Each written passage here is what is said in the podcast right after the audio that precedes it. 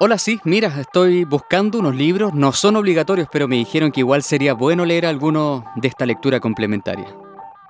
Lectura complementaria, un podcast de libros, distensión, desvarío y ensoñación, por Gerardo Jara y Victoria Parra. Hola a todos, tanto, tanto tiempo, siento que fue una eternidad de que no Tanta estábamos tiempo. acá, así que se vienen cositas. Ah. Bueno, odio él se vienen cositas, pero también amo se vienen cositas. Como que. Lo amo y lo odio, sí, es verdad. Es que me O gusta sea- el consumo irónico, pero siento que ahora hay como una especie de, o sea, como una especie, como que la gente boomer cree que de verdad es top y lo usa. Ay, Como- sí. o sea, no sé si queremos entrar de nuevo como a las lecturas que hacen los boomers y No, no, no. de esas generaciones, pero a mí lo que me pasa es como, eh, claro, como consumo irónico me divierte, pero lo que me gusta es el entusiasmo detrás del se vienen cositas, porque cada vez que alguien dice se vienen cositas es porque de verdad quiere comunicar que está trabajando en algo le entusiasma, pues entonces como es palpico re- reírse también. Al de final como que hay que decirlo, pero huevearse a sí mismo, al tiro después de decirlo. Claro, y bueno, y de ahí se preguntan por qué nos tenemos tan poco valor si es que al final lo terminamos riendo de nuestras mismas weas. No, ya, pero yo creo que hay que actualizar por qué eh, estábamos desaparecidas, porque Sí, por no favor. vamos a admitir que no, no es verdad que, o sea, se nos vinieron cositas, pero no relacionadas al podcast. Eh, estábamos con... Sí, así que no esperen eh, nada. No, estábamos con muchísimo estrés y cosas. Y ustedes saben que mm, lamentablemente hacer este tipo de podcast y, y productos culturales siempre, siempre es por amor al arte, casi Claro. siempre. Entonces muchas veces nuestros trabajos nos hacen difícil las cosas y como podrán haber visto en redes sociales, mi amix Gerardo tuvo un cambio drástico en su vida.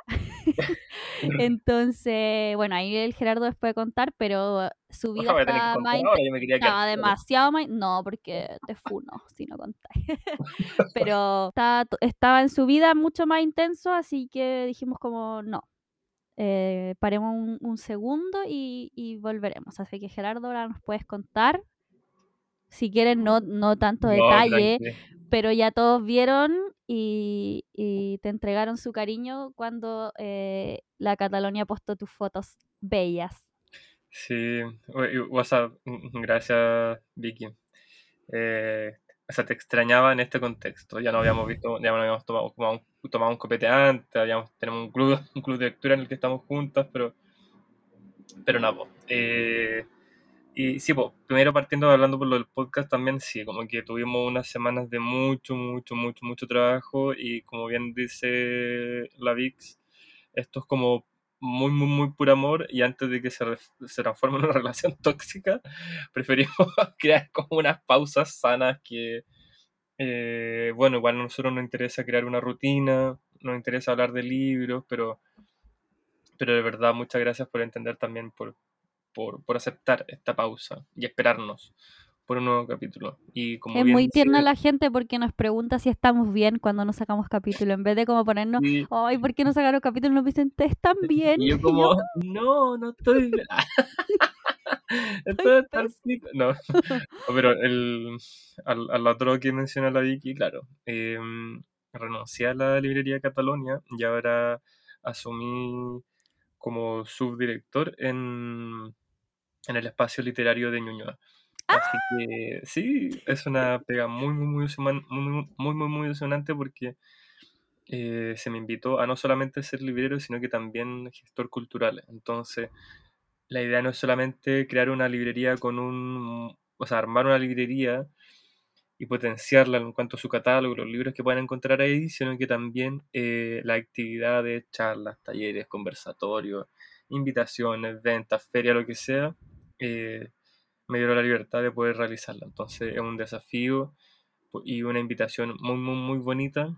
Así que, Napo, asumí recién esta semana, o sea, era una noticia que se venía más o menos, una invitación que tenía hace tiempo, pero que ya hoy día se hizo, o sea, ya el- hoy día es martes, ya ayer, el lunes, empecé en mis labores. Así que La perroteca de Ñuñoa. La, la, perro- la perroteca de Ñuñoa. Entonces, nada, estoy muy, muy feliz, pero también muy, muy, muy, muy agotado porque no estoy tan acostumbrado a trabajo administrativo, entonces esto ha sido como de cara a eh, No, y además que igual fue emocionalmente fuerte dejar tu otro trabajo, entonces ha Sí, sido fue todo como muy... separarme, como un matrimonio. Yo estaba esperando a Gerardo en la esquina el día que cerró la librería por última vez. Y venía con los ojos llorosos. y así como, amiga, vamos, caminemos rápido que quiero un negrón y, y tomar. Sí. Eh, yo quiero decir que justo hoy día le estuve diciendo a Peter, ahora que hablaste de relación tóxica contigo, los dos, le estuve diciendo a Peter, ay, que el Gerardo lleva dos días en su trabajo y lo echo de menos porque ahora ya no me puede pescar todas las weas que le digo al día. No, amiga, así como ya. Y me di Es cuenta de la cantidad de, de, de, de- conversaciones chiquititas que tenía durante el día. Conversaba con N gente. Pero si habla, te lo juro que hablábamos como, no sé, siete, diez veces al día alguna estupidez. Entonces yo decía, no voy a poder molestar más al Gerardo todo el día. Y me dijo, no, tranquila, así como consolándome, tranquila, así, el Gerardo se va a adaptar y después, y después va a volver. Y yo le dije, no, pero sí es que obvio que se tiene que adaptar y todo, pero yo estoy tóxica y quiero que me responda a mis tonteras todo el día. Amiga, por favor, no, sea, no seas esa mujer. No, pero estoy muy orgullosa de ti, amiga, así que te lo quería decir, ya te lo he dicho, pero te lo quería decir en el podcast con la comunidad de las ñañas, que, nos que, que ya no escriben y se dice que son ñañas. Eh, Muchas, muy muchas por gracias, ti, por la perroteca de Ñuñoa, que, Mm, ah, Por que el vamos momento a ir a visitar después. Sí, por el momento está cerrado porque estamos tratando de hacer como un, o sea, inventario, cierre, actualizaciones, o sea, como una especie de llevarlo a cero para después construir también desde cero y que quede todo limpio, ordenado, claro, etcétera. Entonces está tomando mucho trabajo, tengo reuniones todos los días, entonces Bueno, ahí nos va a estar contando cuando sí, así que obviamente cuando podemos li- ir para allá. Sí, pues cuando esté listo están, por supuesto, todos invitados. Amiga, ¿te tinca que hablemos del libro? Oye, Lo- hay otra no- cosa, harto, muy corto, que eh, es muy probable que por eh, tu trabajo nuevo y todo lo que está pasando en nuestras vidas tengamos que no poder hacer el podcast semana a semana Ah, eh, y que por lo menos, no sé si algo definitivo, pero por lo menos durante un tiempo vamos a estar eh, haciéndolo cada 15 días como para que sea un siga siendo un compromiso nuestro, pero a veces no nos da para hacerlo todas las semanas, entonces, bueno, por lo menos en los primeros meses del Gerardo, de ahí vamos a ir evaluando cómo, y los tuyos ¿Cómo anda también, pues si también ahí estaba tapando entera, pues amigo. ay, Pero la idea es, de nuevo, como, como mencionamos en el primer capítulo, hacerlo lo más, o sea, como que resulte amable tanto para ustedes, pero también para nosotros. Eh, yo recién le decía a la Vicky que hace, yo creo que dos semanas que lo leo nada, o por lo menos Mm. al mismo ritmo que tenía antes, entonces igual es- nos complica para armar los capítulos, queremos hacer cosas, pero yo encuentro que este, esta pausa es tanto para descansar y también para entregar un, la misma conversación entretenida, pero un poco, un poco más amable para nosotros. Así que eh, gracias por, por recordar eso, se me había ido completamente. Y porque no queremos, y, porque no que, y porque no queremos recomendar puras leceras, porque obviamente que lo podríamos hacer y empezar, no sé, a, a- a recomendar cualquier cosa, pero nos gusta siempre hablar de libros que con los que nos pasó algo. Y con lo que viene nos pasaron cosas, amiga. Ay, sí, eh, Va yo- encima con el tema que sí, a mí no sé, no sé si alcanzaste a ver el documento, el drive que te mandé, pero, pero espera, tal vez se los pueda leer al tiro a los chiques acá. O el título todavía no.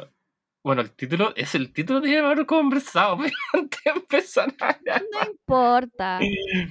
Mira, hasta ahora el provisorio es. O sea, yo creo que lo vamos a tener que confirmar después al final del capítulo, pero tal vez hasta, no sé, filo. Pero eh, va así. Lo que escribí fue: inicialmente este capítulo iba a salir cerca del Día de la Madre y iba a ser un honor, o sea, como un acto honorífico. Ya pasaron las semanas y nos preguntamos entonces: ¿qué es ser madre? ¿Cómo se escribe sobre la maternidad? ¿Qué pasa cuando la madre no es como siempre la hemos imaginado? Entonces, independiente que tal vez no tengamos título de este episodio, lo que queremos hablar es sobre como madres terribles en particular. Pero eh, recién hablaba con la Vicky y le decía como que yo creo que igual, más allá de, de, que esto suene tal vez demasiado como enjuiciador o como con una carga juiciosa demasiado grande, queríamos como darle vuelta a este imaginario de la madre perfecta, pero tal vez desde su contra, o sea, como desde, su otra vereda, la madre terrible. ¿Qué significa eh, que, o sea, qué significa ser o, o, estar bajo la influencia de una madre terrible? Y teniendo en cuenta, como de nuevo, por lo menos una postura o una lectura un poco más feminista, terrible según quién. terrible según bajo qué criterio o terrible según porque qué cosa no está cumpliendo. Entonces hoy día trajimos tres libros que hablan un poquito de, esta madre terrible, pero de nuevo para no tener una solo una pura lectura, porque la idea obviamente, eh, es llevar como el, discurso un poquito más allá, pasar los rollos que siempre nos pasamos. Es un poco de esto, como qué rollo nos podemos pasar o qué cosas podemos leer de libros que trabajan esta figura. ¿Con ¿Con qué, con qué, con qué, con qué vamos a, a partir? Yo tengo que decir que de estos libros eh, he leído dos, o sea, he leído uno de tres. Uno de Así que en dos voy a, en uno voy a estar quizá opinando más y en el otro preguntas, porque me encanta hacerte preguntas. Como en tu, en tu oficio más genuino de librero, nunca lo vas a perder porque yo siempre tengo las preguntas. Ahora que, aunque sea como una gestora influencer, eso no significa que haya dejado de ser una librera.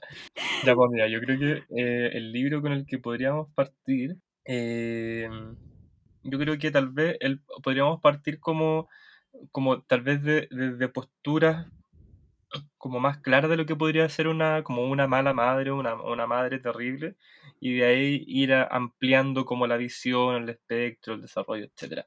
Porque ponte el primer libro que tengo acá, que se llama La herencia de la madre, de Minae Mishimura, yo creo que la primera lectura que se podría sacar de, este libro es como La madre terrible, ¿cachai? Pero después cuando empezamos a, como pasarnos ciertos rollos o revolver un poco la novela, creo que ahí empieza como a salir esta luz de qué es ser terrible, etcétera, etcétera, etcétera.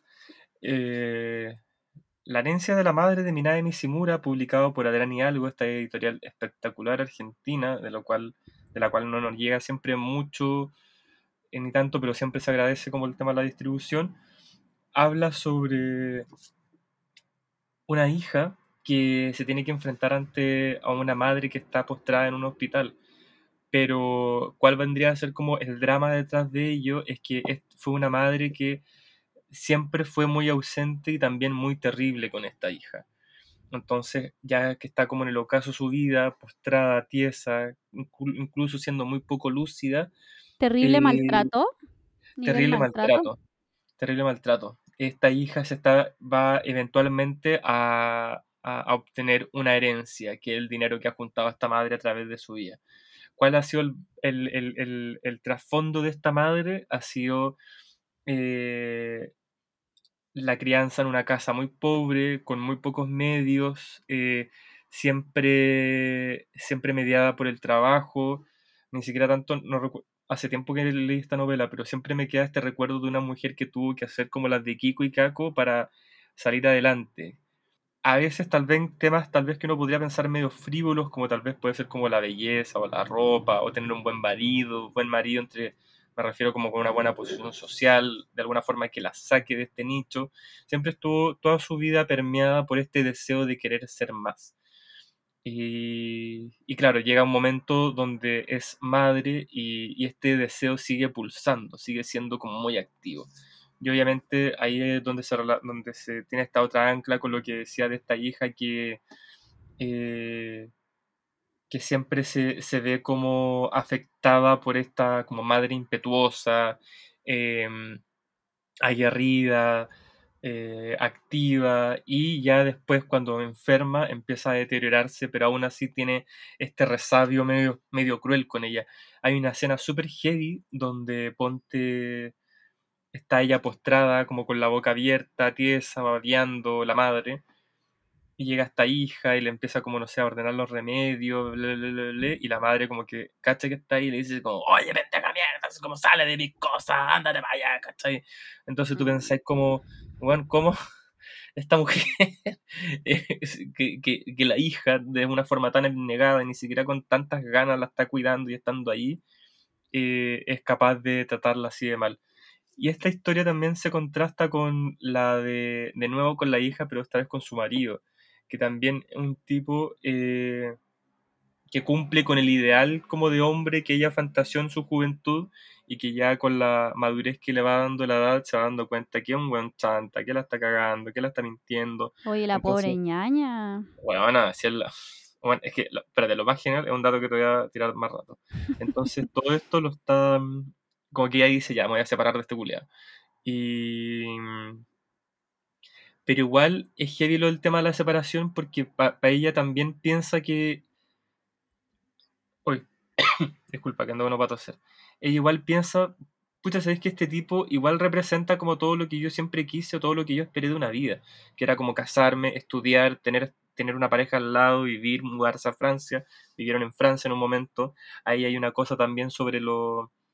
sobre, sobre el, sobre el síndrome... Se me fue el nombre, lo voy a googlear.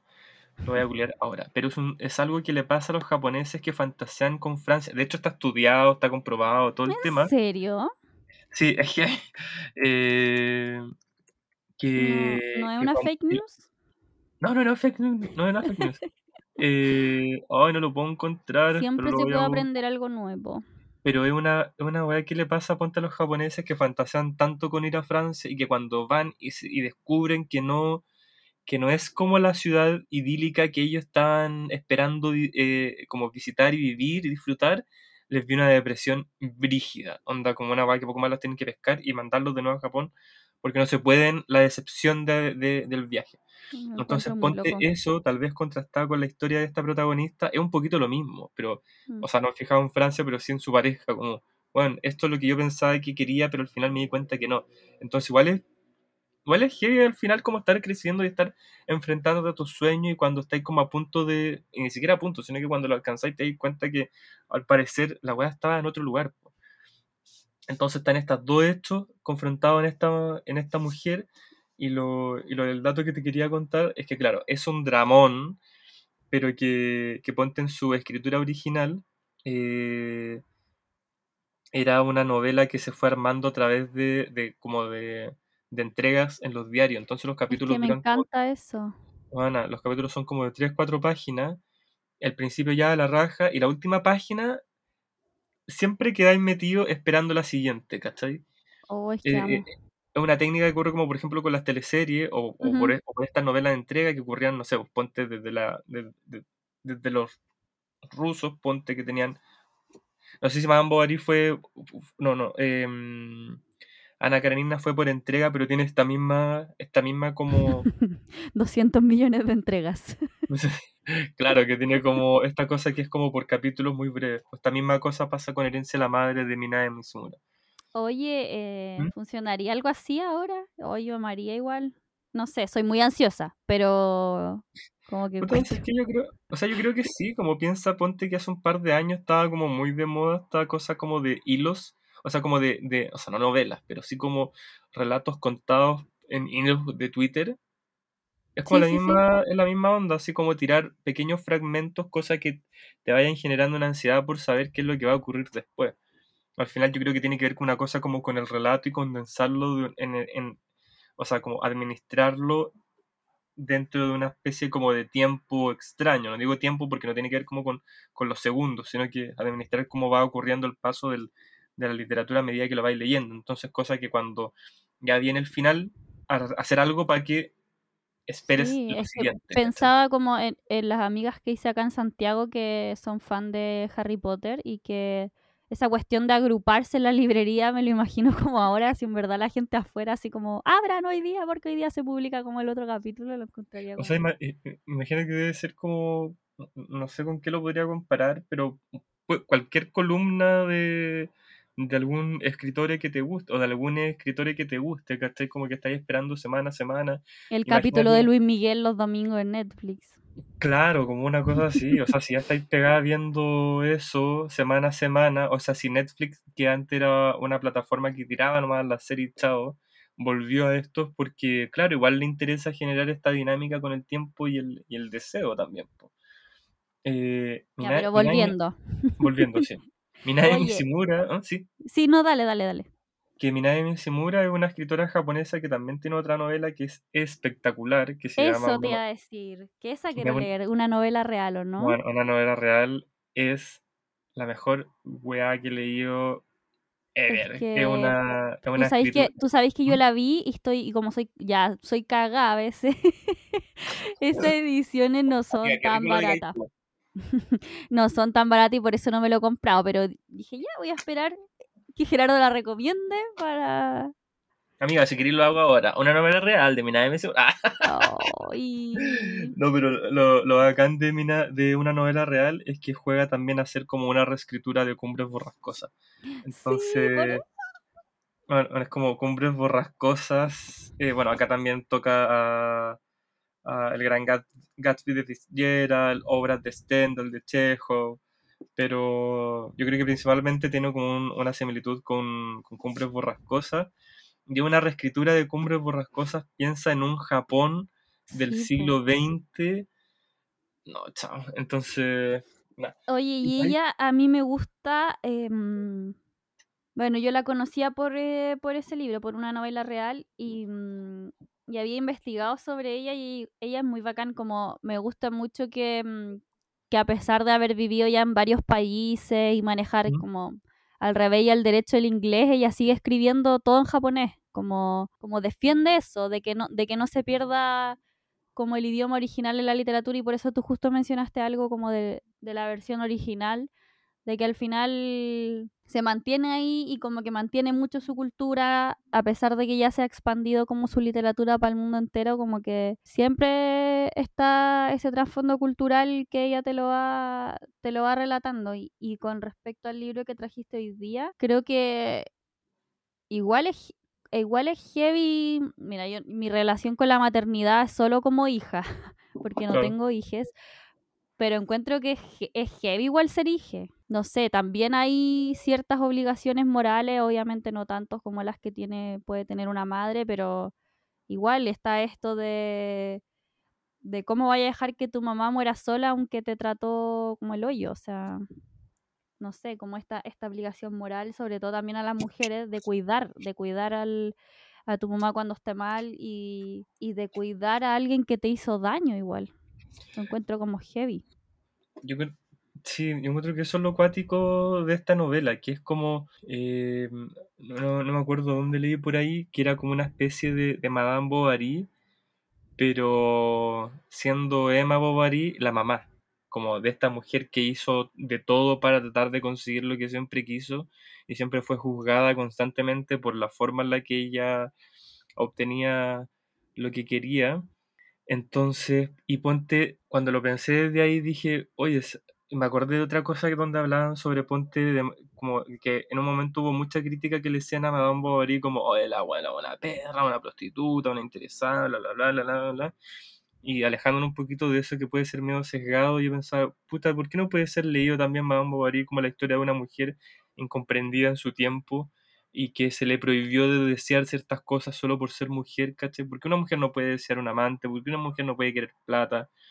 Encima en ese tiempo era como tan como, o sea, las tareas de la mujer estaban como, eh, tenían un, o sea, tenían como muy poca libertad de acción, entonces como que mucha plata tampoco podría haber, en fin, etcétera. A mí me gusta pensar en teniendo todo eso anteriormente dicho, como que me gusta la herencia de la madre, o por lo menos me, me, gusta pensarlo desde un lugar, ponerme en el, en, el, en el lugar de la hija, obviamente salvaguardando las diferencias eh, con expresiones de género y todo, eh, como de, este personaje que se enfrenta a distintas rupturas como, o sea, a, las distintas rupturas de lo que debería ser una persona según el rol que socialmente está a cargo. Como tengo esta madre, o sea, como mi idea de madre es esta, pa, te toca una madre totalmente distinta a ella, así como una, una especie como de, de, de, de feminista ruptora en un sistema donde al final, eh, o sea, eh, feminista ruptora en un sistema donde está constantemente queriendo coartarla, eh, este personaje frente al amor, pa, te toca un buen machista, eh, misógeno, mentiroso, etcétera. La, las, y, y, eso te hace también quebrar tus propias concepciones de, de, amor y de relación. ¿Y qué debo ser yo? Porque ese otro rollo importante dentro del libro. Ella también, ella, ella quería tener una carrera, quería ser profesional y se vio relegada un montón de veces por eso. Entonces, como, ¿qué, qué, qué debí ser yo siempre? ¿Cachai? como mujer, Oye, ¿estas cosas están pasando en paralelo? Como Sí. la mamá enferma y el, y el matrimonio, chao. Sí, un rollo tras otro, amiga. No, si la voy a Oh. intensiva. pero, pero de nuevo, tiene una... Y, y si queréis como meterle más rollo todavía, yo creo que Minade también tiene un ojo muy particular en lo que es como el Japón tradicional versus el Mm. Japón contemporáneo. Entonces, esos choques de lo tradicional con lo moderno o lo tradicional como con esta vanguardia, porque esta cosa de mujer queriéndose separarse es como, weón, anda, tápenla, ¿cachai? Una weá así. Sí, eh, yo, yo, o sea, yo creo que teniendo en cuenta, y volviendo al tema del hilo, esta, esta primera novela funciona muy como este primero como requebrajamiento a una muralla, ¿cachai? Que creamos perfectamente, vamos cachando que no, po.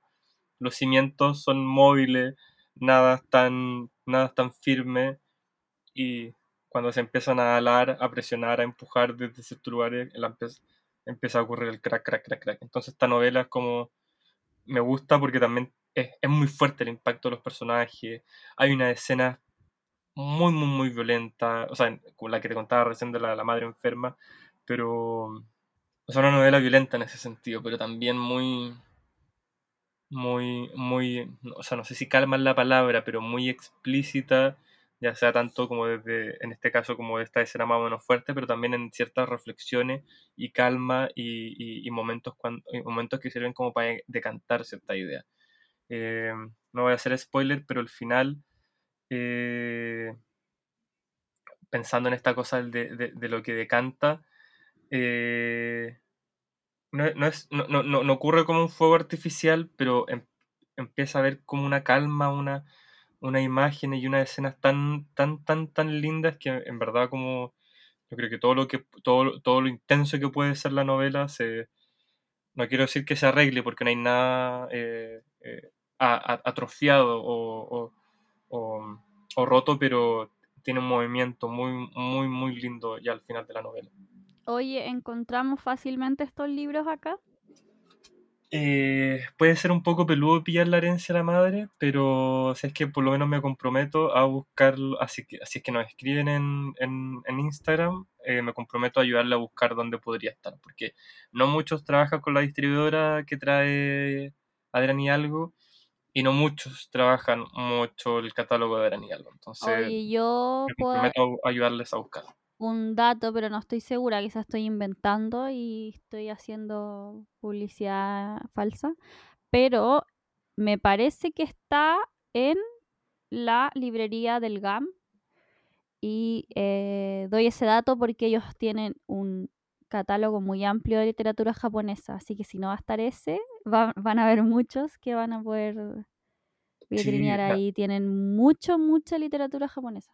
Y, y, y mucha y también con conocimiento muy específico. Entonces, no solo como que haya variedad, sino que también les pueden ayudar a, a, a encontrar el libro herencia de la madre, pero o si no, cualquier otra cosa que quieran leer. Bacán. Ya mix. Vamos, sigamos. ¿Con cuál? A- Habíamos estado hablando, ponte como de, de hablar de, o sea, como de, de, de esta idea de, de como la madre terrible, de, de tratar de como darle un, o sea, como de plantearlo y de a poco ir abriendo este, este discurso, o por lo menos abriendo y, y, y no sé, pues como no, no siendo tan obvios también. Y en ese gesto yo creo que eh, quería, como men- quería comentar una novela que leí hace poco también, que tuve el gusto de, y el placer de entrevistar al autor, que es eh, Estrella Madre de Giuseppe Caputo. Ay, lo amo, amé esa entrevista. Eh, weón, es, es- es bacán Es Giuseppe, ¿no? e- Es muy es un- amable. Es un, eso, es como excesivamente amable, un tierno, como... Sí, ¿no? Y generoso. Eh, una, se pega unas bolas preciosas. Sí. Y yo en el eh, live ahí poniendo corazones, corazones, corazones. sí. Muchas gracias, amiga. Gracias por poner ese más uno Es que en la cachai que yo no lo, o sea, lo, lo ubicaba de nombre, pero nunca lo había visto como su cara o haberlo escuchado hablar y la cagó va tierno, se pasó. A, a mí me habían recomendado mucho su primera novela, que era Un mundo huérfano, y la leí, y es una weá brutal, con un lenguaje así poderoso y una historia también muy, muy, muy cruda. Y que es como algo así como la contraparte Estrella Madre, porque eh, habla de una relación de un padre con su hijo. Estrella Madre habla de la relación de una madre con su hijo. Y bueno, Giuseppe Caputo, hablé un poquito más de él, nació en Barranquilla, Colombia, en el 82, graduado en Escritura Creativa de la Universidad de Nueva York y la Universidad de Iowa, autor de, como les decía, Un Mundo Huérfano y Estrella Madre. Y eh, en esta primera novela, traducida también al inglés, eh, recibió el premio English Pen Award. Con esta que Eh, vas a hablar ahora, ¿verdad? Estrella Madre. No, no, no, no, con la, con la primera. Con la, la primera se primera. tradujo y recibió este premio. Y eh, un dato no menor, en el 2000, del 2015 al 2018 fue director cultural de la Feria Internacional del Libro Bogotá, la FILBO, y también en el 2017 eh, entró a la lista del iFestival, al- a la lista Bogotá 39, que, que, si, que no está de más mencionar, eh, es junto con, con la lista que hace Granta, eh, eh, de escritores jóvenes eh, iberoamericanos, eh, una de las dos listas que ha sabido rescatar, o sea, no rescatar, porque no, rescatar no de dónde, o sea, tal vez rescatar del silencio, podríamos pensar, que rescata autores que tienen un trabajo con la lengua eh, española o castellana o todo lo, lo otro, o, o toda la otra mezcolanza que ocurre en especial en Latinoamérica, eh, que rescata tal vez del silencio a unos muy grandes exponentes dentro de la literatura eh, a través de, de estos últimos años. Qué bacán. Sí, así que porfa, obviamente leer a Giuseppe, pero también tener ojo con lo que es la, la, la revista Granta, la selección Granta y también el Bogotá 39. ¿Qué pasa con.? ¿Por qué hablaba de- del gesto, tal vez, en Estrella Madre? Porque habla de la. Toda la novela, tal vez esto la podríamos contrastar un poco con, con lo que hablábamos en un tiempo sobre Los Llanos de Federico Falco, sobre estas novelas donde no ocurre nada, donde no hay nada. Entonces, ¿qué es lo que hace? Es un poco investigar sobre este tiempo detenido, este tiempo que no ocurre. Eh, ¿qué es lo que pasa? Que está este, está este hijo y vemos una primera relación donde, o una primera parte del libro donde está esta madre que está constantemente tratando de salir adelante y de cuidar a su hijo, pero también le empieza a advertir que ella eventualmente se va a ir, que ella ya no quiere estar donde él está, que ella quiere estar sola y que quiere ir a buscar nuevas oportunidades y para buscar esas oportunidades no, no quiere estar con él.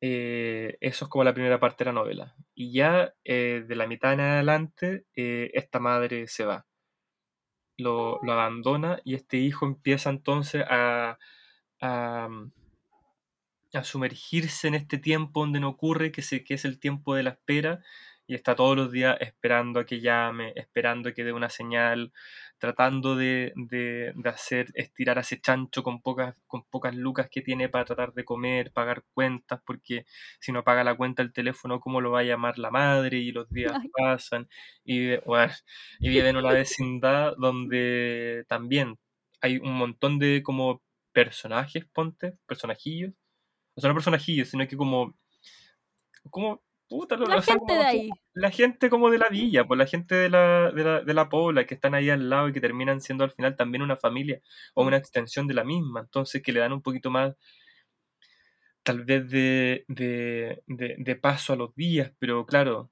después de un, de un buen rato te vas dando cuenta de que, de que esta espera te va, te va deteniendo el tiempo. ¿Por qué hablaba de, de, de nuevo, ya por tercera vez, del gesto en esta novela? Porque me pasó que ponte en la entrevista yo le, le, le dije a Giuseppe me llama la atención cómo eh, siendo una novela donde la mujer puede haber quedado como una, una persona horrible, habían gestos en ciertas descripciones y en ciertas cosas que daban a entender de que tampoco era una mujer mala. Como, Mm. o sea, obviamente a uno se le rompe el corazón cuando está el cabro chico esperando, pero habían otras, otros gestos, otras descripciones, otras visiones que decían, "Mm, puta, tal vez sea bueno que se vaya, ¿quién es uno para impedir? O sea, como que uno tal vez, ahí, ahí me estoy pasando el rollo y ahí te quiero tirar tal vez la pelota, amiga, tal vez, ¿qué pensáis sobre este tema?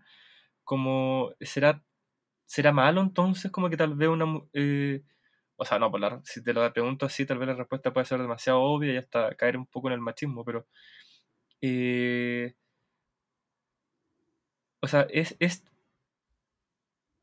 es eh, e- e- e- es, tan directa la relación de esta historia a pensar como que eh, de verdad sea una mala madre como o una madre terrible qué podemos o, qué, podríamos pensar no sé si me estoy dando a entender Sí, pero ¿cachai? como porque a mí me pasó en un, en un momento de la novela y dije puta y como o sea obviamente deben haber mucho mejor mu- mu- muchas mejores maneras de haber sobrellevado esto ¿cachai?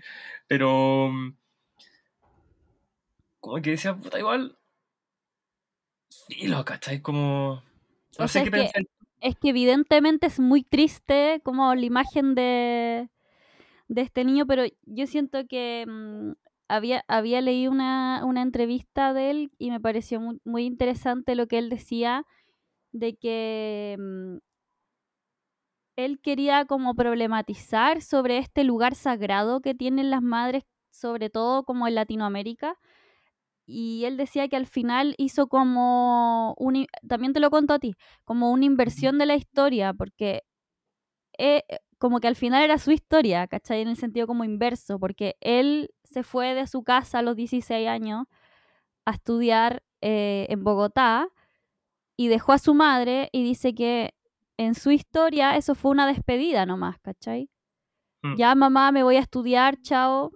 Una despedida triste, pero una despedida. Pero en el caso de que la madre sea la que se va, al tiro tú lo asocias a abandono.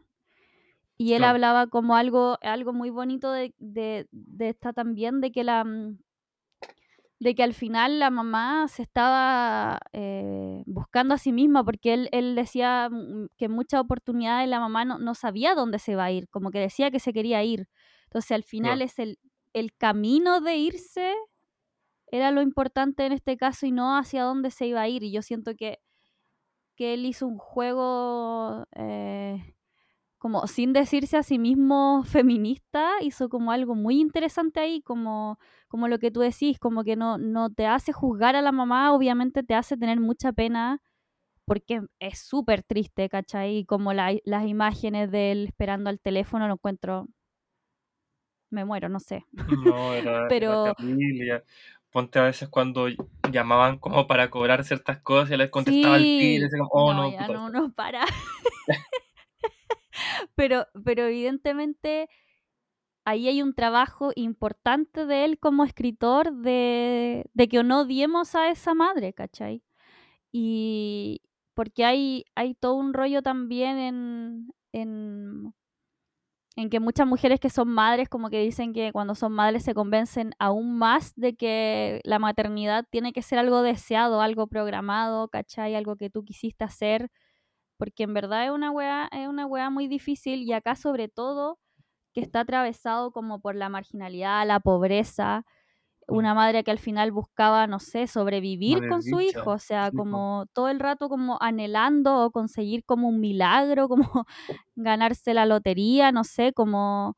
Entonces, además estaba como ese rollo em, también de que siempre había algo que no te iba a permitir ser feliz, eh, como en ese ritmo de vida que, que está. Pues. Bueno, y también está el contexto ahí de Latinoamérica, como la crisis y toda la Mm, cuestión, pero, mm. pero no sé, es heavy. Es heavy, eh, como a mí me interesa mucho porque esto solo yo lo sé por entrevista y todo, como... ¿Cómo es que logra eso de que tú no, de que tú no odies a esa madre que se va? sino que a pesar de que te dé mucha, mucha, mucha pena al niño, como que en cierto sentido quizá es una weá que, que, que tú puedes decir yo no lo haría, no sé, mil cosas, pero que, Claro. que, que no sé, que sea tan... No sé. tan Yo, no yo sé. creo que, yo creo que tiene que ver con un poco con, con la forma en la que Giuseppe hab- eh, habla, con, con la forma en la que Giuseppe escribe, y, y es con la de explorar más que tratar de determinar una cosa específica. De hecho, él también tiene una forma, tal vez como palabras más sencillas, como muy surreal, como mucha, mucha tensión en, en la imagen, mucha tensión como los colores, en la cosa física, em, eh, y, y- que a veces el texto se escapa un poco de lo real. De nuevo, tampoco es nada tan fantasioso, pero son como eh, una cosa gris que igual es muy interesante y tal vez si eso lo Ah, por, extrapolamos por la edad, por la edad también, que nunca se sabe como Ah, exactamente la edad del niño, como que transita entre niño y adulto eh, de una forma bastante como curiosa. claro, entonces como que al final no es que no se case con un tema, sino que lo- tal vez la, la intención es como de abordarlo eh, con la misma mixtura en la que alguien puede pensar que lo, lo complicado que puede ser este tipo de problemas, yo creo que eso, eso, eso es como lo genial de Giuseppe. No va, no va a coartar nada, sino que va a intentar de explorarlo a pesar de que esa exploración, o por lo menos ese territorio, eh, vaya a ser complejo. Quiero ser Amiga su se, me, ol- amix. amiga, se me olvidó y No marcaste la página que querías leer, obvio. Obvio que no lo hice, pero sé que menos mal eh, tengo la costumbre de rayar los libros, así que bueno, igual está medio chanta porque eh, eh, es la primera parte del libro. o sea, no, no, no, lo abrí en la primera página, pero me acordé que el principio también es, es muy, es muy Ya, bello. pero mejor porque eh, tenemos ñañas que escuchan y que son muy sensibles al, al- y que encuentran que todo es spoiler, así que que leas el Ay, principio. sí, ñañas, suéltenlo, onda como el futuro no existe, no te pueden explorar nada. Ya. Eh, el libro parte así. eh, hay distintos capítulos con distintos títulos y el primero es El espejo, no, el escudo y el espejo. En el vidrio que me separa del cielo, a veces lo llamo ventana, ha estado desde hace tiempo la foto de mi madre. Desde mi cama la estoy viendo, borrosa, rodeada del mundo negro, mientras pienso en el sueño que acabo de tener. Amanecía, como ahora, mi madre y yo andábamos por una calle oscura entre el polvo, en la mitad del camino aparecía nuestra cama. Es esta misma cama en la que ahora duermo solo. Al acercarnos, sin embargo, mi madre se lamenta, esa cama no es. Gritaba y seguía caminando, al igual que la ruta, su cara estaba polvorienta. Estoy perdida, quiero descansar. Yo le seguía el paso confundido y nuestra cama quedaba atrás. Entonces un viento fuerte, la cola de un huracán, empezaba a lanzarnos piedras, piedras y peñones mientras el sol salía entero. Cuidado, le advertía yo, en cuclillas, cubriéndome la cabeza con las manos. Pero para cuidarse ella, mi madre empezaba a correr. Corría y corría y se alejaba de mí. Las piedras nos rozaban y yo la llamaba. Mami, ¿para dónde vas? Desde muy lejos ella me llamaba también. Rápido, ven, corre. Había abierto los brazos para mí. ¿Qué haces allá? En el sueño pensaba, mi madre ha encontrado un escondite, por fin un techo que nos va a proteger.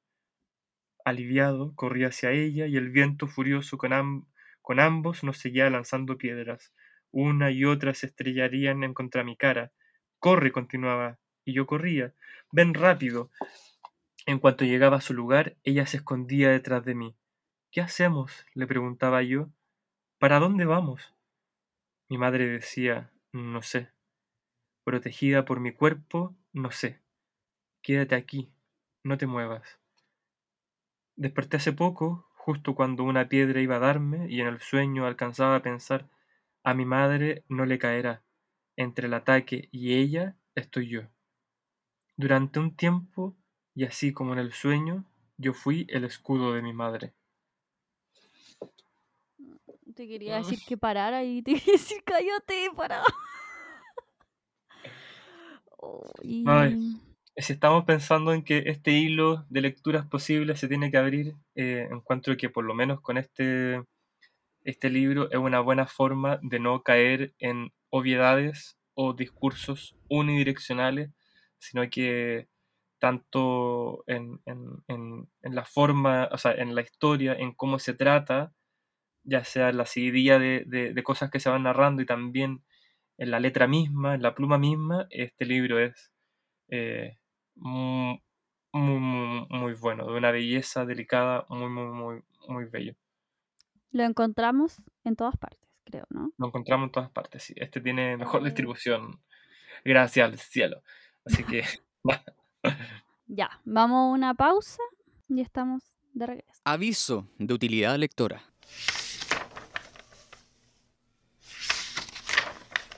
En el aviso de utilidad lectora de esta semana les queríamos recomendar la nueva iniciativa de Biblioteca Libre que se llama Biblioteca Libre a Domicilio, donde eh, podrán pedir un libro del catálogo que ellos tienen y te lo llevan sin costo de envío hacia tu casa a cambio de otro libro eh, similar. Em, esta iniciativa eh, finalmente quiere seguir fomentando la dinámica de intercambio de libros a pesar de mm, de la pandemia y estarán publicando eh, cuáles son las rutas que harán cada mes. Eh, bueno, en el mes de julio estuvieron con Santiago Centro, Cerro Navia, Estación Central y Lo Prado. Y para el mes de agosto eh, van a visitar Las Condes, Quinta Normal, Renca y Quilicura. ellos actualmente cuentan con un catálogo de más de mil libros. Eh, cada semana eh, disponen 150 cupos para pedir estos libros y el único requisito es que el libro que ustedes entreguen a cambio sea similar en formato eh, y temática, por supuesto. Así que para pedir el libro tienen que ingresar a la bibliotecalibre.cl y si les gusta alguno, completar el formulario que está en la misma página y ellos mismos te van a contactar para confirmar tu pedido. Eso en el aviso de utilidad lectora de esta semana. Muchas gracias por ese aviso de utilidad lectora, Amica. ¿Qué? Oh, es que cerramos así. Con un batazo, me encanta. Eh, Golpeada. Ah, amiga. ¿eh? No, no estoy lista.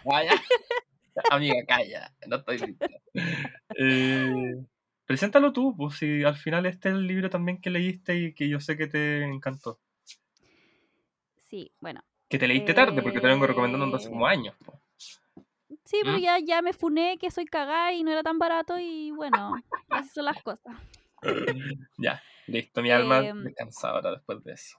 Bueno, el siguiente libro, para cerrar con, como les dije, a lo grande, es eh, Apegos Feroces de la gran Vivian Gornick, escritora estadounidense, eh, feminista muy importante de la segunda ola en Estados Unidos, eh, intensa como ella sola, la niña.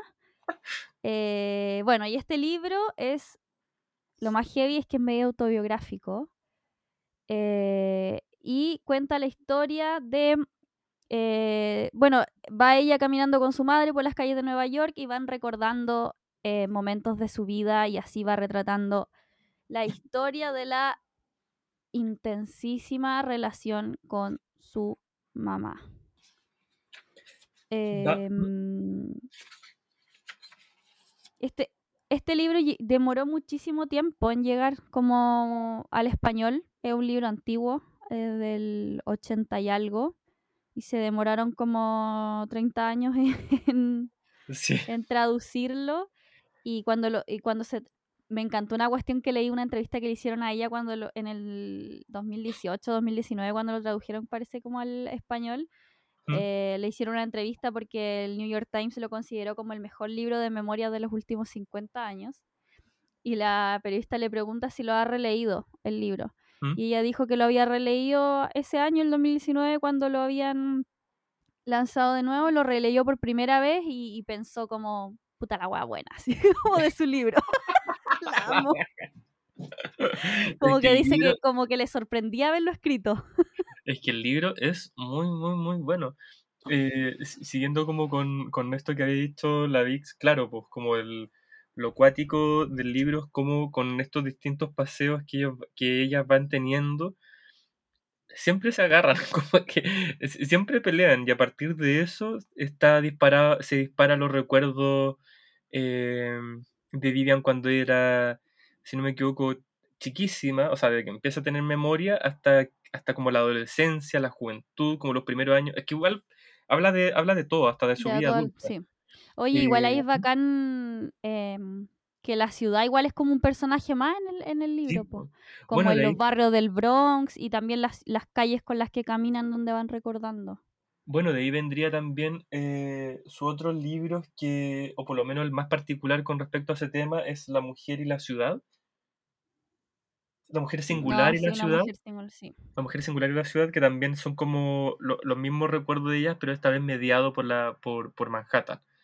Y, claro, como tú bien decís, los escenarios, y yo creo que también junto con eso el, el- background o su historia son muy importantes, ya que ella es hija de, o sea, hija de, de, de- exiliados que llegaron a, a Estados Unidos desde Europa, eh, judíos, comunistas, que llegan a un barrio eh, de minorías también y también de, de, exiliados en el Bronx, entonces está este contexto también como de, de, de- precariedad o de, o, de, nada, pues, de, gente que no tenía como tanta, tanta plata para salir adelante, entonces estaba viviendo allá de marginalidad, por decirlo de alguna forma, y, y claro, pues entonces en estos edificios, estos bloques com- compactos y grandes, ahí em- empieza a, to- a topar con distintos vecinos y empieza a hablar y empieza a recordar cómo su madre se relacionaba con ellos y cómo a partir de estos mismos choques, o con ellos, con ella, con, ell- con, con todos en general,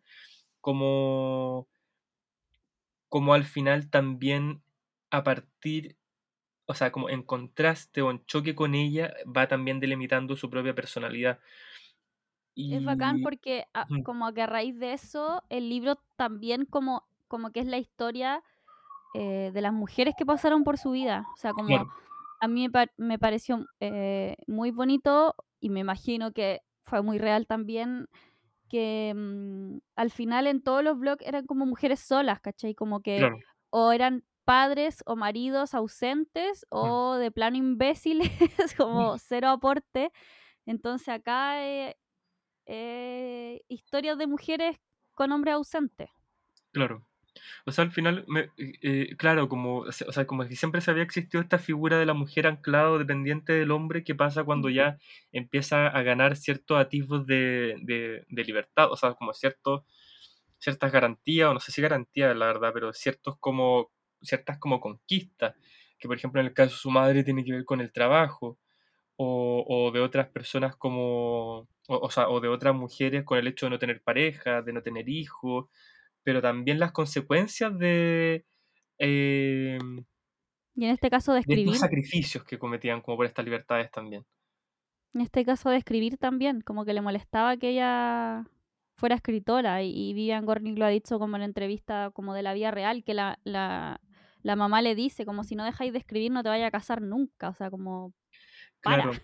Y, y, y lo cuático yo creo como siguiendo y tal vez anclándolo al, al, al hilo conductor, como que ella en un momento, o sea, como que lo bacán del libro es que ponte frente a ese tipo de cosas, como que tal vez la primera reacción que uno podría tener es como, oye, la mamá de mierda, ¿cachai? Pero después como que va explicando y diciendo, bueno, pero es que su mamá, o por lo menos en el tiempo en el que ella vivió, para lograr un- una estabilidad, era necesario vivir en pareja. Entonces, como no Mm. es como que a la madre le moleste con que ella, o sea, no es solamente eso, sino que pensar de que tal vez su hija nunca va a poder como eh, lograr una estabilidad. No es que, no, no es que le- no es el hecho de pensar de que, de que ella sea lo suficientemente fuerte por manejarse sola, sino que vivir sola y no poder lograr como esta misma estabilidad. Por ejemplo, también cuando la recriminaba por ser como una académica, como después Claro. terminar trabajando profesora o, o, o- o a la investigación o al, o al activismo, pen- eh, como pensar que era una especie como de floja.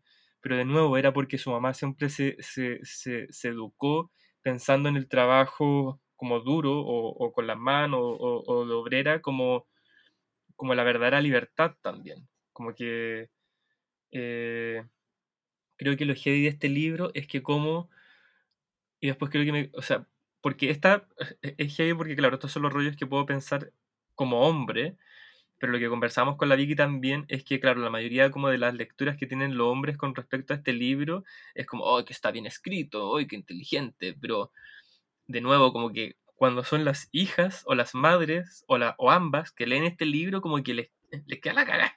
Y, como- Sí. y es porque, la- porque habla también de la particularidad de la relación. Yo creo que podría tener tal vez un cierto atisbo con este hecho de, de tal vez a lo caputo, pero obviamente llevado a otro plano y también a otro plano y también de una forma muy genial, es que al final tampoco te puedes enojar con la madre y tampoco te puedes enojar con la hija, sino que al final el libro te va enseñando cuáles son las problemáticas y por qué las tenemos. Onda, como no es Yo- solo... como- ah, disculpa, te paso. No, dale, dale. O sea, como... eh, o sea, si la madre le dice esa pesadez a la hija, eh, en vez de eh, entender esa escena como, como en una dirección y después la hija responderlo también con otra pesadez, es como de dónde viene ese comentario de la madre, por qué va de esa forma hacia la hija, por qué la hija lo recibe así y después se lo devuelve con, tal vez con, con- también con otro acto de violencia, entonces ahí hay como una, una relación mea, me- mea- mea dura también. Pero no, libro- tóxicas y se Tóxica, agarraron casi. No, yo tengo marcada aquí un- una pelea para que ustedes vean como... Hola, es que las peleas son muy divertidas. Sorry que lo diga, amiga, pero son muy No, pero es que esta es la más divertida que me encontré, me reí mucho. Me vi. Mira, dice, pues estoy leyendo la biografía que me dejaste, dice. Miro hacia ella con desconcierto y entonces caigo en la cuenta. Ah, sonrío encantada, ¿te está gustando? Escúchame bien, comienza. La sonrisa se me borra de la cara y el estómago se me encoge. Ese escúchame bien significa que va a criticar el libro que le dejé. Va a decir, ¿qué? ¿Qué cuenta? ¿Qué cuenta que yo no sepa? Yo viví esa época, ya me la conozco. ¿Qué puede contarme este escritor que yo no sepa ya? Nada. A ti te puede interesar, pero a mí, ¿cómo me va a interesar? Y seguirá dándole vueltas una y otra vez, como hace cuando cree que no entiende algo, tiene miedo y busca refugio en el desprecio y la crítica despiadada.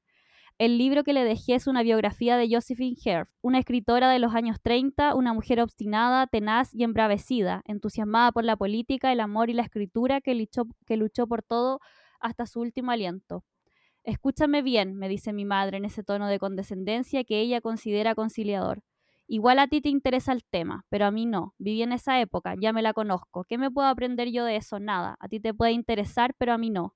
Invariablemente cuando habla así me hierve la sangre, y antes de que me dejen de brotar frases de su boca, ya la estoy fustigando. Eres una ignorante, no tienes idea, solo una persona inculta hablaría así. El hecho de que hayas vivido en esa época, como tú dices, solo hace que el ambiente te resulte familiar y eso enriquece la lectura. No significa que tú podrías haber escrito ese libro. Hay personas con una formación mil veces mejor que la tuya que lo han leído y han aprendido de él, pero tú eres incapaz de aprender nada de él y seguiremos dándole vueltas y vueltas hasta estropear la tarde entera. Y siempre sus paseos terminaban así. Siempre terminan agarrándose. Pero ponte, por ejemplo, es- esa última parte donde dice como donde ella... Es que es brigio porque también al momento de narrar como que Gornick dice ese tono condescendente, yo también, yo sé que ella lo ocupa tratando de como conciliar eso, pero lo hace pésimo, ¿cachai? Entonces esa lectura o esa visión, esa lejanía que toma para poder como explicar las dos weas es, brillante. Como que yo creo que o sea, igual he tenido como, como es- es- esas discusiones como con mi madre, pero tiene que ver como con un tema de no, de no porque yo piense eso de ella, sino que como esta cosa de tratar de anclar, o sea, a mí lo que me, no sé qué impresión te da a ti de esa pelea, pero a mí me da la impresión de como brechas generacionales, contextos distintos, eh, sentirse ofendida muy fácil, No, pero la Vi- defen- Vivian también era, era bien Sí, pesadita. O sea, Sí, las dos eran cuáticas. Pero ¿cachai? Que es al final como que todo siempre un intento por querer comunicarse, pero es una batalla campal, porque nunca lo logran como hacer de una manera como tan... eh, o sea, como de bajar las defensas, ¿cachai? Que eh, yo creo que eso es propio de cualquier, de, de cualquier relación humana donde también nos da, no, no, no, no, nos sentimos vulnerables, queremos expresar esa vulnerabilidad, pero también, puta, o sea, pucha, eh, la relación como con los, con los padres y los hijos es bien complicada porque entre que Mm. uno quiere enseñar y el otro también quiere independizarse, pero también como enseñarle lo que uno ha aprendido y el otro no quiere ser educado, como que es un loop. Hay como, hay como esa, esa cuestión que tiene la mayoría de las madres y creo que los, bueno, algunos padres igual, los que están, ah, como esa cuestión de, de eh, no quiero que mi hija cometa los mismos errores que yo. Claro, ¿cachai? también. Entonces está como esa cuestión obsesiva de que tu hijo no se puede equivocar, tu hija no se puede equivocar, tu hija no puede hacer esto porque tú querías esto para ella. Y, y también siento que en Vivian está como, es una respuesta a sentirse tan bien, tan reflejada, tan parecida a su mamá. Como que hay Claro, escenas donde está hecha mierda y está tirada en el sillón y dice, mira aquí, estoy igual que mi mamá, que tanto le critico que está tirada en el sillón mirando el techo haciendo nada y ya llevo, no sé, tantas horas haciendo lo mismo. Como que tienen un parecido que no les gusta, ¿cachai? Pero está claro, y, exacto. y son del mismo nivel de intensa. Yo creo que eso es lo heavy, porque tal vez dentro de la carrera que uno tiene como hijo quiere alcanzar lo que uno, lo que uno sueña con querer ser, y de repente eso tal vez está muy lejano de la figura de nuestros padres, y entonces al momento, como al- a- hay un momento donde te das cuenta de que, claro, nunca, nunca eres tan distinto tampoco, vos, ¿cachai? Como, Mm. y eso algunas personas se lo toman más como, tal vez, de, de mejor o peor forma, pero al final no- yo creo que tal vez lo importante no es como tomárselo para bien ni para mal, sino que también solo como conciliar ese, ese hecho, que es como, es obvio, uno que no- obvio que la manzana no cae tan lejos del árbol, entonces como, puta, es complicado, es complicado ser individual, ser colectivo, tener una Mm. relación como la más directa que siempre es con las figuras paterna y materna, o sea, Igual es heavy porque de la sangre y todo. ella en, en una de estas peleas donde se llegan como a lanzar weas, eh, como que eh, Vivian Gornick te relata como toda la escena, eh, muy cinematográficamente, así los gritos y toda la cuestión, y termina diciendo como una de las dos va a morir a causa de, de este apego. Como tan obsesivo, un amor que tortura y también problematizar que también existen muchas veces relaciones tóxicas dentro de la familia, porque claro, es- no podemos, o sea, hay una historia de amor aquí entre su hija y su madre, pero hay weas que no están bien, ¿cachai? Como eh, violencia, como más allá de esta, esta pelea que es, más, que es más absurda y chistosa como violencia. Y, y encuentro que, que que bueno, me hacía sentido cuando eh, Vivian contaba que en la vida real como que a su mamá le conflictó que ella escribiera y Vivian es una persona que ama, ama, ama escribir como una weá, como un nivel de dedicación al oficio, como ella dice que en ningún aspecto de su vida se ha sentido realizada y solo le ha pasado como escribiendo y que mm, y como que no hay ningún te quiero o un te amo en el mundo que le haya importado más que el hecho de poder escribir. Entonces, como Aguana se desarrolla en base a eso y es la weá que a su mamá le molesta que haga. Entonces, como una Claro, como- como irreconciliable al final. Eh, pues, o sea, como que sí, a todo lo que dijiste, también me quedaba pensando en estas cosas como de- del amor tóxico y toda esta, esta Mm. especie como categorización y sanitización de las relaciones, como que igual me gusta que el título tal vez sea como apegos feroces y no tóxicos, sino que como, Mm, como que ella como que llega un momento también, de nuevo, como conciliador, donde no, donde como tiene esta postura como de, de fijo, o sea, como de pico, la relación es muy Mm. intensa nomás, o sea, obviamente lo ideal sería como no hacernos daño, pero no podemos esperar no, no, no, no, no vernos afectados tal vez, tal vez de, de forma exclusivamente positiva o negativa con, con las personas a nuestro alrededor, entonces obvio va, va- van a terminar ocurriendo como estas situaciones. ¿Qué sí, podemos igual yo me aprender de refiero ella? como a eso, a la escena donde se golpean. Ah, claro, sí, no, sí, O sea, obviamente, claro, eso no, no es lo ide- no- no es lo ideal, pero de nuevo, independiente tal vez que, que no sea, o sea, independiente, claro, o sea, tú estás hablando del tema del golpe y eso obviamente irse a los combos tal vez, o sea, nunca es como la mejor solución, pero me gusta que el detalle no sea ese tampoco, ¿cachai? Sino que sea Claro. la amplitud de rango de, de un apego, ¿cachai? Como que sea tan, tan, tan sacrificado, tan abnegado como esta madre que, que, que lo hace todo por su hija, a pesar de que, claro, exista como un cruce, o sea, a pesar de que la trate como el pico, es que al final no quiero tampoco vincular un poco que el afecto necesariamente tiene que ir con maltrato, pero ocurre, ¿cachai? Como, o sea, de nuevo, como que no, no podemos hacer ojos ciegos a que, a que podemos cometer errores, podemos eh, a veces también como... Eh, pucha, es que de nuevo va a sonar todo como que estoy justificando la violencia, pero no sé si me está diciendo, amiga, no es que la justifique, pero tampoco podemos pensar en un mundo donde no va a existir actos violentos, ¿cachai? Si tenemos sistemas que son violentos con nosotros, si de alguna forma siempre hemos estado perpetuando una vocación que Ay, amiga, tal vez, no sé, tú me podrías llegar como a tratar de salir atrapado de la idea que, de la idea que quiero explicar. Como que...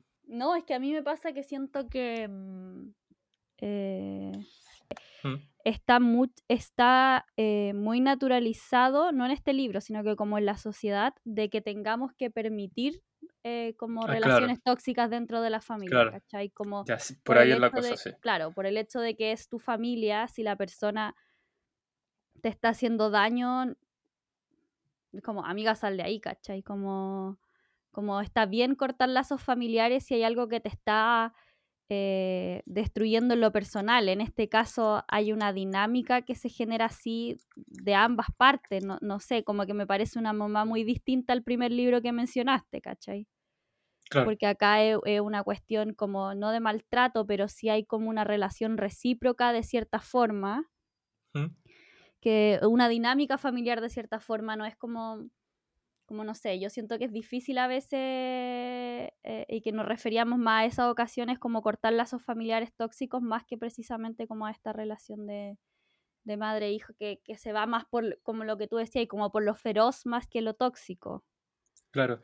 A mí, eh, hace, un, hace unas semanas me acuerdo, no me acuerdo que él estaba leyendo una entrevista donde decía un poco que eh, creo que era el mismo Giuseppe, si mal no recuerdo, donde decía que él como que, bueno, si es que no llegase a escuchar también, disculpa si es que te estoy citando mal o si es que así no es como la, la idea que tú tienes de la literatura, pero que, que, le gustaba pensar en los libros y en la literatura y en leer libros y en leer novelas como formas, no sé si necesariamente de entender a otra persona, pero sí de explorar posibilidades o, o de explorar. Como el rango de, de, de, de emociones, de, de escenarios, de gestos que pueden haber en una relación. No es como, no, no es, no es moralizar o ser como un Mm. discurso ético en base como la mamita buenita, la hija educadita, no, sino que como teniendo una madre con estas características, teniendo una hija que está creciendo de esta forma, en estos contextos, en esta ciudad, en estos tiempos, ¿qué es lo que puede pasar, cachai? ¿Qué es lo que de forma tal vez íntima o, o tal vez tampoco verdadera, porque no, la literatura no sé si se trata de algo como de verdadero o falso, sino que como de, de casi como que la literatura funciona una, como una especie de, de, mm, de como, se me ocurrió un un- un- un- una idea muy tonta, voy a quedar como una forma más eh, educada, no sé de decirlo, pero una especie como de Sims análogo, así como esto, como que teniendo un personaje, crea unas cosas, amiga, no puedo dejar atrás al Gerardo Guatón que comía Chester y tomaba bebida y se queda como hasta las 4 de la mañana jugando Sims, haciendo besar hombres, cuando todavía no, cuando estaba recién salido del closet, ¿ah? y decía como así, yo quiero tener mi casita y mi marido, pero, Oh, pero ya fuera de ese ejemplo burdo, eh, como que, claro, ¿qué pasa cuando podemos jugar a ser dioses también? Pues como independiente de que, de que Sí. o tal vez a la par junto con el Dios cristiano que poco más nos deja como al libre albedrío, el escritor tal vez hace un poquito de eso mismo y la novela dan un poco muestra de eso. Entonces me pasa con Vivian, Vivian Gornick y Apegos Feroces es que como que tengo una variedad de emociones, de escenarios, de reacciones, de historia tan rica en su, en su diversidad. Por eso como que no hablaba, no, no, no, no es que valide eh, es- es- es- en la realidad o en el día a día este tipo de actos. Pero ponte, ¿por qué la mamá lo hacía? ¿Por qué la hija lo hizo? Sí. ¿En qué No, momento mira, se quebró? que Todo los eso. dos como sobreexplicándonos en ese tema porque creemos que no nos, no nos estamos explicando bien, yo creo, hacia afuera, porque los dos estamos entendiendo lo que Sí. tratamos de decir. Filo, apego Pero- feroz en la raja, léanlo, No, chao. sí, eso. Es que yo, por ejemplo, me identifico mucho con el, y a, y a muchas lectoras les pasó que se veían en el libro y yo no me vi en muchas situaciones con mi madre y no consideré una relación tóxica con mi madre. Era como Claro. más el, eh, el contexto general y no necesariamente de este libro, como el, nuestro consejo de salud mental, como fuera de los Claro, libros. Sí, claro. no nos referimos como a su madre, pero si tienen un tío de mierda o una tía de mierda, Denúncienlo. Déjenla ir, déjenla Sí, ir, que se vaya ir. y ustedes lean a Vivian Gornick. Claro, mucho, claro, mucho más seguro tal vez. eh, la comodidad de tu casa. El libro Pero es lo- increíble. Y al final, más allá como la misma historia, de que tampoco queremos. Hoy. Eso, o sea, como que estemos tan maravillados de esto, no es tanto por la historia, sino que es por, por la maestría de. Vivian, de Vivian Gornick, por representarla, darle vida. De nuevo, hace un rato recién hablábamos como, ay, ¿te acordás de esa pelea? Sí, fue la raja. Y es como, no, no es que tampoco celebremos las peleas, porque son unos diálogos, una, una, hay, una, hay un personaje que se pone como muy palabrúa y le calla la boca como con un con una pura sola frase de pasillo y uno queda como Oye, pero no sé a ti te pasa o nos pasa como a las mujeres, pero en general nuestra relación con nuestras madres es como palabrúa, así como, no sé, como hay, es como... Ay, amiga, ahí no sé. Eh, eh, hay intensidad, por eso yo siento que la mayoría se refleja y a pesar de que, como te decía, mi relación con mi mamá no es nada tóxica, he tenido ese tipo de peleas como de, de es que tú no entendí nada, y pero es que tú que me vaya a enseñar a mí, como ese Ya. tipo de weas se dan. Entonces es que si eso me pasaba, ponte cuando lo recomendaba antes de la librería. eh, o sea, lo que tú mencionabas ya antes también, pues como... O sea, yo, yo, a mí me fascinó como por la maestría eh, en su pluma, en la variedad de escenarios que mostraba, etcétera, etcétera. Todo lo que acabo de mencionar antes. Pero ponte, ya, se lo, se lo, se lo vendía a clientes, se lo vendía a clienta, mujeres. Y después cuando volvían, eh, estaban así como, weón, esta soy yo, mi mamá, es palpico, y yo como, como que no puedo creer que me hayáis vendido esta weá, o sea, como, bien igual, pero como que estaban muy afectadas por el libro, y yo como no sabía si pedir disculpas o, No, heavy. o seguir, pero eh, encuentro heavy eso también, pues obvio, obvio que yo como menor de tres hermanos y, y hombre, mi rela- o sea, no es que tampoco decirte que, la, que, que, que las relaciones deben ser como tan mediadas, pero en un Chile Mm. de los 90, machista, 2000, etcétera, como que Se como que no estaba al- claro, como que no estaba al tanto de esa especie como de amor, pero también como rivalidad extraña entre la- las hijas y las madres, así como que no... Me enteré con Vivian Gornick. Bueno, y Vivian Gornick se enteró releyendo su libro que la weá es brillante. Como... que, que debe ser esa wea como un montón de años después de darte cuenta que... que ella está viva aún. Seca. El otro día Sí, leía la entrevista de otra escritora, no me acuerdo cómo se Y llamaba, regia, así como... Pero hablaba de Vivian Gornick y le decía que le gustaría tanto, o sea, que no sabe si ella sigue escribiendo, pero que le gustaría tanto alguna vez leer como memorias ahora de su vejez, eh, o un diario o algo así, que le, le da mucha curiosidad porque la buena como, no sé, un ojo para retratar que siento que obviamente hasta sin salir en un año por pandemia, esta loca te puede escribir como sí, la tiene- mejor novela del exterior que, que pueda existir.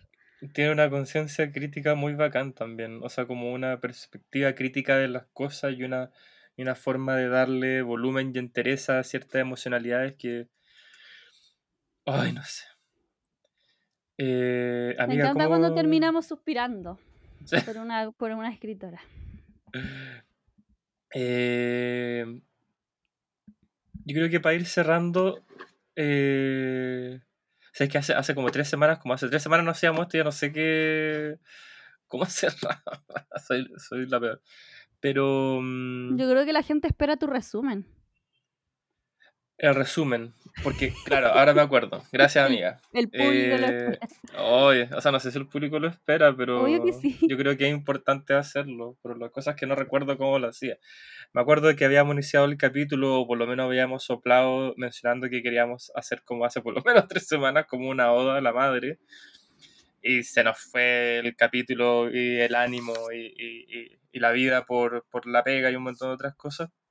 Y eligiendo libros, porque igual hay otros libros de maternidad que sí hablan de una, de una postura crítica feminista de eso, no lo hemos leído todavía, entonces tampoco nos interesaba chamullar u obligar el tema a lo que finalmente fue eh, pensar tal vez como en un contrapunto de la buena madre, la mala madre. ¿Qué es ser mala madre? ¿Qué vendría, qué implica ser una mala madre? ¿Cuáles son las repercusiones de ser una mala madre? Y, si es que podemos seguir hablando de esta, mm, de, esta decisión o de, esta, o de este estado de una forma también tan moral. Entonces, lo que quisimos intentar con la herencia de la madre, con, con la, herencia de la madre, con estrella madre y apegos feroces, entender de nuevo que no hay una respuesta clara, pero que por lo menos la literatura nos puede ayudar un poquito a atisbar más matices que obviamente acostumbrados tal vez a, entre el sí y el no, lo bueno, lo malo,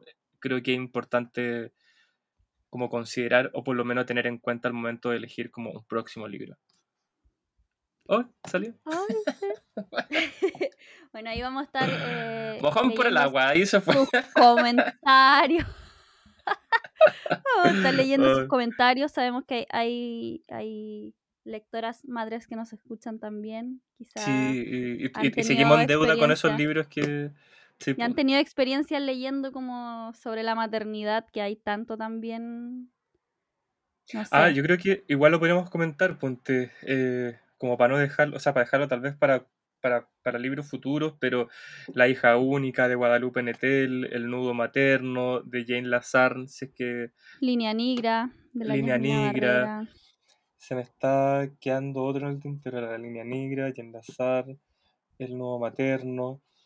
Em, ah, eh, otro que se me está escapando, Casas Vacías de Brenda Navarro también un libro que podría como darle una vuelta, La perra de Pilar Quintana, tal vez no hay una madre y una hija, pero, pero sí hay una madre, o sea, sí hay una mujer que siempre quiso ser madre. Ah, bueno, no sé si lo, hablamos, pues sí, Entonces igual, no sé, pues pensar, obviamente como la maternidad de un perro, pero esta, esta cosa como de querer hacer algo y siempre... No me ninguné mi maternidad con mi perrito. Ay, con el Landy. Pero, pero nada, pues, toda esa lista de libros, menos la perra en este caso, eh, quedan como una deuda para, para futuras lecturas complementarias. Eso, buenas noches a todos. Buenas noches y gracias por la paciencia. Espero les guste este capítulo. Hola, mi nombre es Paula Espinosa. Eh, provengo desde el mundo de las humanidades y actualmente ejerzo como directora ejecutiva de la Fundación Saber Futuro. Me han pedido eh, que lea algún extracto de un libro. Eh, estoy justo en la dificultad que la mayoría de mis libros están embalados, así que voy a leer algo reciente que leí y es parte de un prólogo de una publicación de Sadie Smith que se llama Con, toda, con Total Libertad, que es un libro sobre ensayos. El texto comienza así. Hace poco estaba cenando con unos viejos amigos en Roma, cuando uno dejó caer. Bueno, tú llevas 15 años usando la escritura como psicodrama, ¿no? Todos nos echamos a reír, incluida yo misma, pero el comentario me dolió y me estuvo rondando varias semanas. Más adelante, Smith dice, la escritura existe para mí en la intersección de tres elementos precarios, inciertos, el lenguaje, el mundo y el yo individual. El primero nunca es del todo mío, el segundo solo puedo conocerlo parcialmente y el tercero es una respuesta maleable e improvisada a los dos anteriores. Si escribir es para mí un psicodrama, no creo que se dé a una vena sentimental mía, sino a que nunca me resulta obvio qué peso hay que conceder a cada uno de esos tres elementos para mantener equilibrada la balanza. Intento escribir desde y para ese yo individual, cuyos límites son imprecisos, cuyo lenguaje nunca es puro y cuyo mundo no es en modo alguno objetivo. Mi esperanza reside en aquellos lectores que, como esta escritora, a menudo se preguntan hasta qué punto son libres de verdad y dan por hecho que leer entraña las mismas licencias y, exigencias que escribir. Esto fue una lectura complementaria, un podcast de libros de extensión, desvarío y ensoñación.